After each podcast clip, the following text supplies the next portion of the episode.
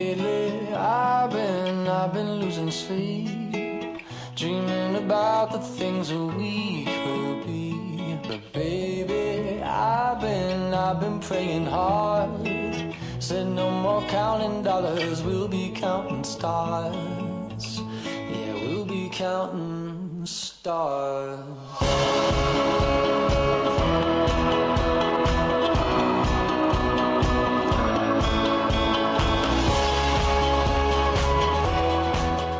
43 minutos pasan de la hora 10 y bien te contábamos el pasado jueves, la inflación de abril fue del 6,7% y ya acumula un 23,1% en tan solo cuatro meses. Si lo comparamos a ese dato de forma interanual, la inflación ha llegado a un récord histórico, 58%, quebrando así los registros prácticamente desde la hiperinflación. Vamos a tomar contacto con el profesor en macroeconomía, Guillermo Nax, que ya está en línea. Buenos días, profesor, ¿cómo nos escucha? Buenos días, ¿cómo te va? Bien, te, escucha. Bueno, Guillermo, eh, si bien ha sido más bajo que la inflación de marzo, 6,7, pero no por mucho, 6%. Eh, sí, no, no, no, no, no es. A ver, es vos tenés que tomar la tendencia de un mes a otro, que nadie se vaya a esperanzar de que esto va a ser a la baja, como al contrario es a la alta. Vos fíjate que cualquiera de los dos meses es el doble que los dos primeros meses. Y de hecho, el a ver, lo, que te muestra la emisión monetaria, el déficit eh, y esta aceleración es que, que la tendencia va a ser a subir. Mira, yo creo que va a ser una buena noticia si la inflación de este año es menos del 70%. Eso ya te lo firmo buena noticia, pero ¿para quiénes? Porque la verdad tener eh, No, porque es buena porque puede ser mucho más, ¿viste? Hay, hay, mira, hay un momento en que la inflación se empieza a espiralizar y se, todo se retroalimenta. Eh, y eso es un, a ver, es algo que inevitablemente vamos yendo. Eh, la inflación va subiendo entre 10 si no hubiese sido por la pandemia, eh, que la pandemia te desacelera, porque, a ver, una recesión te desacelera los precios, como hay menos transacciones, también los precios tienden a no bajar. Pero una vez salido de la pandemia, esto ya se sabía, y si vos te fijas, está subiendo entre 10, 15 puntos eh, por año el, promedio de inflación, ¿viste? Y, llegamos, y, y después se entra a acelerar más la este año puede llegar a subir tranquilamente más de 20 puntos. Ahora, ¿podemos eh, decir entonces que estos números, profesor, son consecuencia principalmente de emisión monetaria y segundo de una salida de la pandemia? Eh, lo que pasa que no es la salida de la pandemia. Eh, a ver, sí, todos los países, pero de la cuarentena en realidad, que es lo, lo que lo que hizo que que baje la actividad económica. en todos los países, digamos, emitieron en general para eh, sostener la actividad en la pandemia para que la gente tenga dinero y al menos consuma. Eh, pero todos sabían que esto no era gratis, que después, pero bueno, se consideró que era mejor tratar de mantener algo de actividad y después ocuparse del, del, del, problema de inflación cuando se solucionaba el problema de cuarentena, más porque no se sabía cómo iba a terminar esto, que eh, tratar de, seguir priorizando no tener inflación. Bueno, entonces se optó por, bueno, vamos a darle plata a la gente, después vemos cómo salimos. El problema es que Argentina ya venía mal y se le dio en demasía. Y, pero en el mundo se sabía esto y lo que se está haciendo también era esperable, que ahora se está recogiendo todo ese dinero que se dio suavemente, pero se va recogiendo para volver a tener un mundo sin inflación. En Argentina es como que las autoridades niegan esto, ¿no? Acá dicen, no, el problema inflacionario es distinto. El problema no es distinto, el problema es, tenés déficit fiscal, estás emitiendo dinero eh, para financiar el fisco, vas a tener inflación. O sea, yo varias veces le hago un ejemplo muy sencillo. Vos tenés un país que produce 10 vacas y ese país tiene 10 pesos, cada vaca va a costar un peso. Si vos tenés un país que produce 10 vacas y pones 20 pesos porque querés que la gente tenga más plata, lo único que vas a lograr es que cada vaca cueste 2 pesos porque en realidad no hay más vaca. Querés controlar el precio de la vaca para que no aumente y lo que vas a tener es que te están sobrando 10 pesos porque eh, vos podés controlar el precio, pero lo que no podés hacer es fabricar más vaca tan rápido como imprimís dinero, ¿me entendés? No es tan difícil de entender que si vos metés más dinero de lo que crece la actividad económica, lo que va a haber es un aumento de precio o aumento de importaciones y te vas a quedar sin reservas. Y es lo que pasa en la Argentina. Guillermo, siempre que tengo la oportunidad de entrevistarte, me, me queda resonando una frase. El problema de la inflación es un problema que el mundo ya lo resolvió. Sí, sí. lo ¿Cuál fue el camino que el mundo y todos los países tomaron que acá no se está tomando? Y no, se, se le prestó atención a las ideas de Milton Friedman, de un premio Nobel que, que determinó de que el problema de la inflación es un problema monetario, por más o menos este ejemplo sencillo que te digo. ¿viste? O sea, vos metes más peso que vienes para comprar y bueno, el mercado ajusta por cantidad o por precio. Ahora, Si si no hay hay una solución y hay un camino para bajar la inflación, ¿por qué no se implementa en la, en la Argentina? ¿Que es muy alto el costo político que deben pagar los funcionarios? Y, y- y digamos que, a ver, lo que tenés que hacer es, eh, sí, achicar el Estado seguramente. Eh, nosotros teníamos un Estado que era un 25% del PBI históricamente, esto era la Argentina, y hoy, hoy bajó un poco, pero en promedio, en las últimas dos décadas subió al 40%. Es, es insostenible. Hay países que tienen un gasto público del 40 del PBI, pero son países completos. O sea, nosotros no nos podemos comparar con los países nórdicos. Son países ricos, mucho más libres, y la gente, por la calidad de servicios que, que recibe del Estado, está dispuesta a pagar esa presión tributaria. En la Argentina no. Aparte, vos podés tener el tamaño que quieras, lo que tenés que tener es que la gente lo acepte. Y en Argentina la gente no acepta pagar ese, ese Estado. Entonces tenés déficit. Y si tenés déficit vas a tener problemas. Vas a tener, y, de hecho te- ese es el problema, por eso te digo, es de manual lo que pasa. ¿Qué hacemos con las empresas, digamos, porque acá vuelve a reflotar también un fantasma de la década de los noventas? ¿Qué hacemos con las empresas que están en manos del Estado y el Estado también aparece como un competidor del sector privado? Aerocámpora, por ejemplo. Y mira, yo, mi opinión personal, o sea, eh, eh, primero, cuando, cuando se restatizó la empresa, eh, lo que se había hablado era de otra cosa, o sea, eh, no, no- se iba a cuidar la eficiencia. En realidad, Aerolínea te, te pierde 600 millones de dólares que tienen que pagar todo para que viajen unos pocos, o sea, depende si vos te, o sea, vos tenés el argumento ideológico a favor, digamos.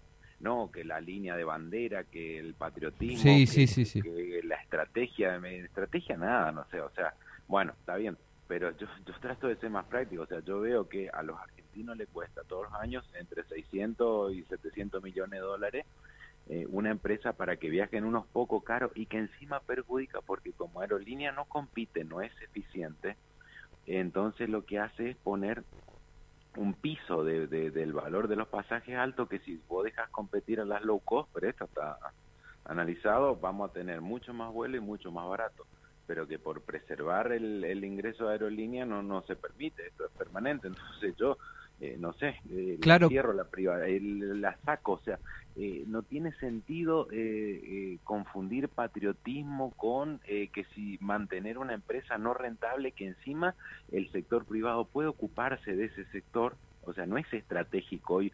Hace 50 años sí, las aerolíneas eran estatales porque la inversión era tan grande eh, que, que en general... Y eh, aparte no tenías Estado- competencia, por ejemplo, en el caso de los ferrocarriles en los 90. Sí, Sí. privatizar ha sido un error porque vos no tenías otras empresas que puedan llevar adelante el servicio y la que agarró, la verdad, fue para fundirla. Pero No, hoy sí tenés mayores empresas que están dispuestas a competir. Bueno, eh, mira, hay, hay, hay, hay bienes, hay bienes públicos y bienes privados, ¿no es cierto? Eh, cuando se trata de bienes privados, lo mejor que puede hacer, y esto está, y sobre todo en la Argentina, es que lo brinde el Estado, eh, que lo brinde el, mercado. ¿Por qué? Porque lo hace de una manera más eficiente y de un menor costo para la población. Entonces no no no te metas con, o sea, no no no cuando el Estado se interviene en algo que es del sector privado, lo hace mal. A ver, no todos coinciden conmigo. El- los que defienden el modelo populista dicen otra cosa, pero a la luz de los resultados, que tenemos inflación, que tenemos déficit, que vivimos endeudados, me parece que no estoy tan equivocado, digamos. No, no, no, aparte el, el claro ejemplo es Aerolíneas Argentinas con el- la pérdida que genera anualmente. Y que la tienen que pagar todos los argentinos. Sin ninguna duda. Ahora, para coincide... pocos. ¿Coincide que los países que han logrado superar este tipo de problemas son países basados en una ideología capitalista, liberal y privatizadora? Eh, a ver, eh, capitalistas somos todos, salvo salvo Corea del Norte y Cuba hoy, digamos, no, no, no existe más. O sea, del momento que vos permitís que haya propiedad privada e intercambio de bienes por precios, sos capitalista, en todo sentido. eh, a ver, y, el capitalismo viene de la mano del liberalismo, puede ser más o menos liberal. Eh, digamos, sí, está el muchacho este que es un caso muy extremo, la escuela austríaca, digamos, lleva al Estado a una expresión demasiado que en el mundo, o sea, así como el, el, liberalismo austríaco, si vamos a hablar, vamos a poner el nombre de apellido, vamos a hablar de mi ley, en realidad no, no, no, no se practica en el mundo en ese... si, si, vamos al caso, lo de Esper es más... Más, moderado. Digamos, encontrable y encontrable en la realidad de los países, como Australia, como Canadá, etcétera. Eh, lo de mi ley es un caso muy extremo, pero nosotros queremos practicar el otro extremo, que es el populismo, pero el populismo también es un capitalismo, solo que tiene parte del capitalismo llevada por el Estado y llevada mal, ¿viste? O sea, no, no, no, no, no, no, no. Pero, pero no dejamos de ser un capitalismo tampoco. Ahora, cuando escuchamos a los funcionarios nacionales hablar y queriendo implementar estas medidas que ya hace tiempo se vienen implementando y jamás dieron un buen resultado, como el control de precios, etcétera. Eh, escuchamos mucho cuestionar al sector eh, alimenticio y a las grandes empresas alimenticias, digamos, por ser las que regulan y las que forman los precios. ¿Esto es así? A ver, ¿vos, viste, el, viste el boletín? ¿Leíste el boletín del, del INDEX? No. Bueno, fíjate ahí en la segunda página donde están los rubros vas a ver, te, vas a llevar una sorpresa. ¿Qué fue lo que más aumentó? Alimentos. No, fíjate, aumentó vestimenta un 9,9%, o sea, aumentó casi 3 puntos por encima del promedio de la inflación. Vestimenta aumentó. Y esto viene pasando hace mucho tiempo. Eh, alimento no aumentó, es más, creo, no me estoy acordando, o aumentó igual que el promedio o un poquito por abajo. Lo que acá vos tenés a la industria textil que se la protegió en pos de salvaguardar, digamos, la fuente de trabajo, etcétera, etcétera, pero en realidad todos sabemos que hay varios lobistas, uno que aparece mucho por televisión, ¿no es cierto? eh, propietarios de empresas textiles que lo que quieren es que le pongan aranceles a las importaciones, ¿eh? ¿Para qué? Para proteger su industria. Eh, vos decís, por un lado puedes decir, está bueno esto porque protege la industria nacional, pero por otro lado hace que la industria nacional sea mucho más cara porque total los consumidores no tenemos opción, no podemos comprar otra cosa porque si sale muy caro porque le ponen mucho arancelo directamente no permiten importar. Eh, eso, o sea, digamos, todo tiene su contracara y está bueno, está, está bueno mostrar las dos cosas, ¿entendés? Y en este sentido la, la Secretaría de Comercio por eso sale a con una sola cosa, ¿no? Vamos a proteger, vamos, bueno, ahí tenés el costo de proteger. Lo que más aumenta es lo más protegido y por ende es lo que termina deteriorando más el salario del, trabajador porque tiene que pagar más cara la ropa, pero no fue la industria alimenticia. Y ya te digo una cosa, eh, sí, a ver, sí, sí, en la competencia perfecta donde hay muchos competidores, eh, los precios son más bajos. Si hay un monopolio, el precio es más alto. Eso es imperfecciones del mercado. Hay diferencias, habría diferencias. Si hay una sola panadería en el pueblo, va a vender más caro el pan que si hay 15 panaderías. Pero lo que no va a hacer es aumentar el pan continuamente. Eso es inflación. Inflación es aumento sostenido y generalizado porque todos los precios se mueven. Y ese es un problema del Estado. Obviamente que el que está más protegido, que el que tiene más ventaja, va a tratar de aumentar más que la media. Pero porque todos se están saliendo a cubrir, pero en realidad todo aumenta, todo aumenta, no, no, no, no existe, o sea, la inflación, bueno, si querés seguir viéndola así, como que es un problema de los formadores de precio y, y el mundo entendió otra cosa hace 30, 40 años y, y, logró combatir la inflación.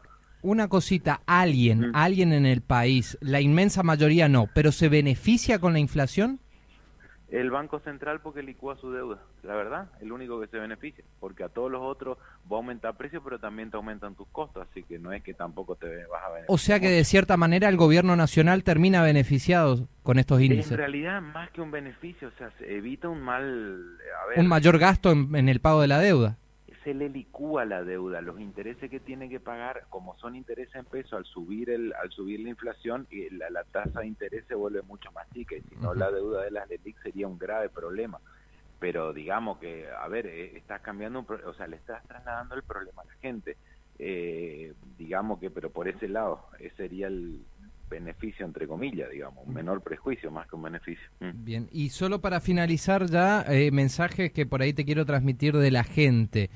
Aquellos que tienen capacidad de ahorro, aparte de felicitarlos porque la verdad deben ser muy pocos, ¿a qué se este pueden mm. resguardar? Porque el dólar no sé si está siendo muy conveniente en estos tiempos.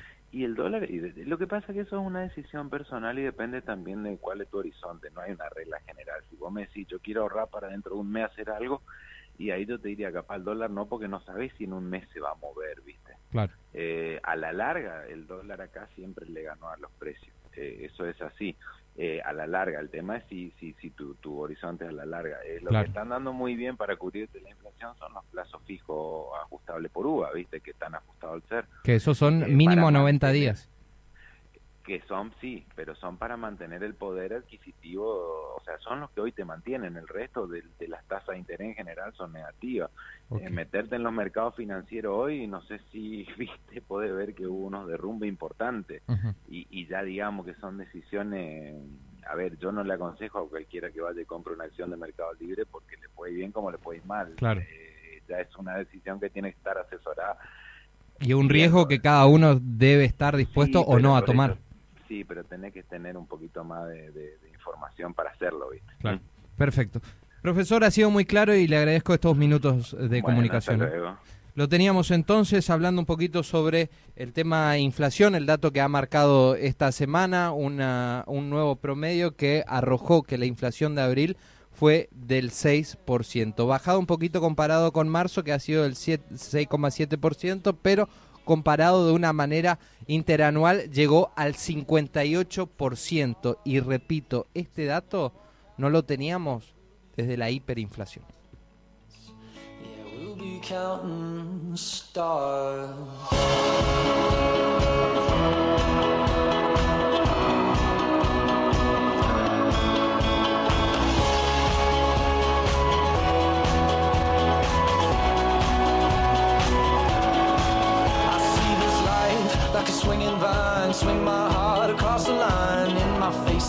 Flashing signs. Seek it out and ye shall find the Old, but I'm not that